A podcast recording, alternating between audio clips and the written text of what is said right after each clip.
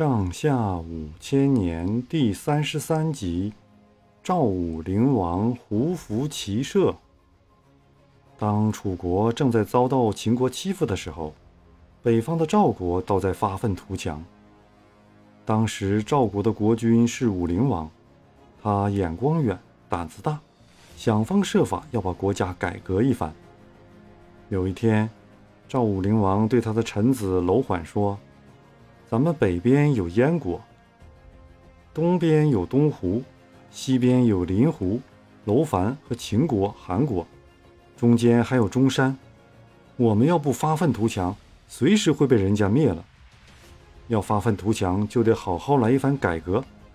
我觉得咱们穿的服装长袍大褂，干活打仗都不方便，不如胡人短衣窄袖，脚上穿上双皮靴，灵活得多了。我打算仿照胡人的风俗，把服装改一改，你们看怎么样？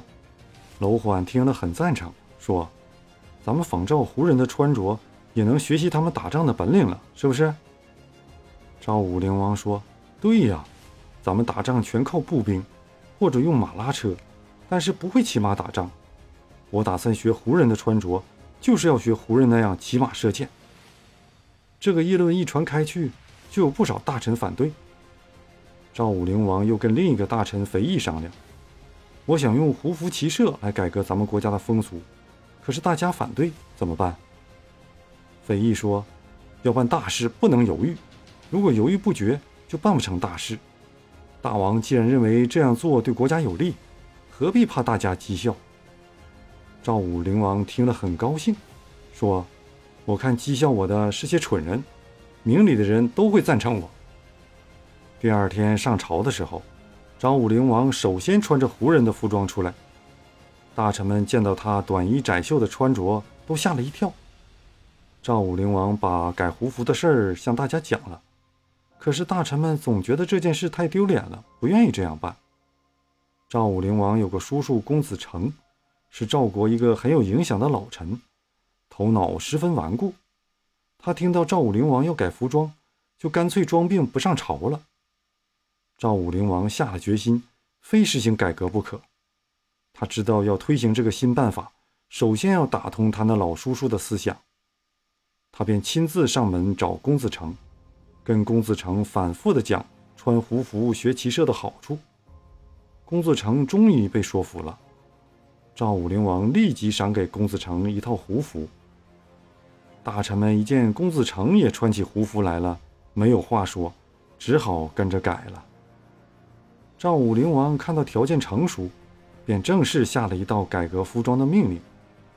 过了没有多少日子，赵国人不分贫富贵贱，都穿起胡服来了。有的人开头觉得有点不习惯，后来觉得穿了胡服实在方便得多。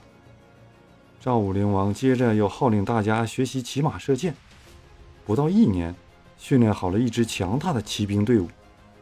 公元前三百零五年。赵武灵王亲自率领骑兵打败邻近的中山，又收服了东湖和邻近几个部落。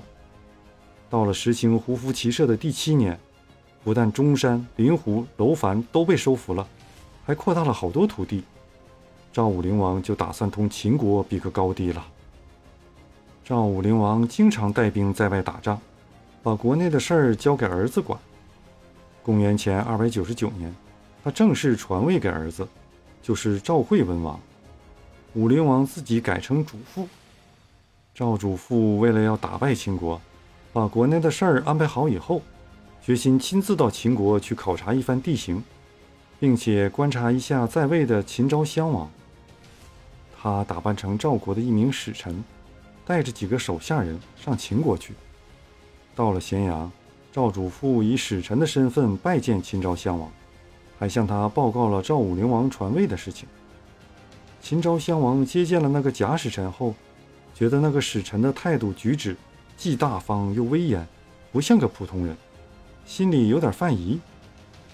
过了几天，秦昭襄王又派人去请他，发现那个使臣已经不告而别了，客馆里还留着一个赵国来的手下人。秦昭襄王把他找来一问。才知道他接见的原来就是那个有名的赵主父。秦昭襄王大吃一惊，立刻叫大将白起带领三千精兵连夜追赶。追兵到函谷关，赵主父已经出关三天了。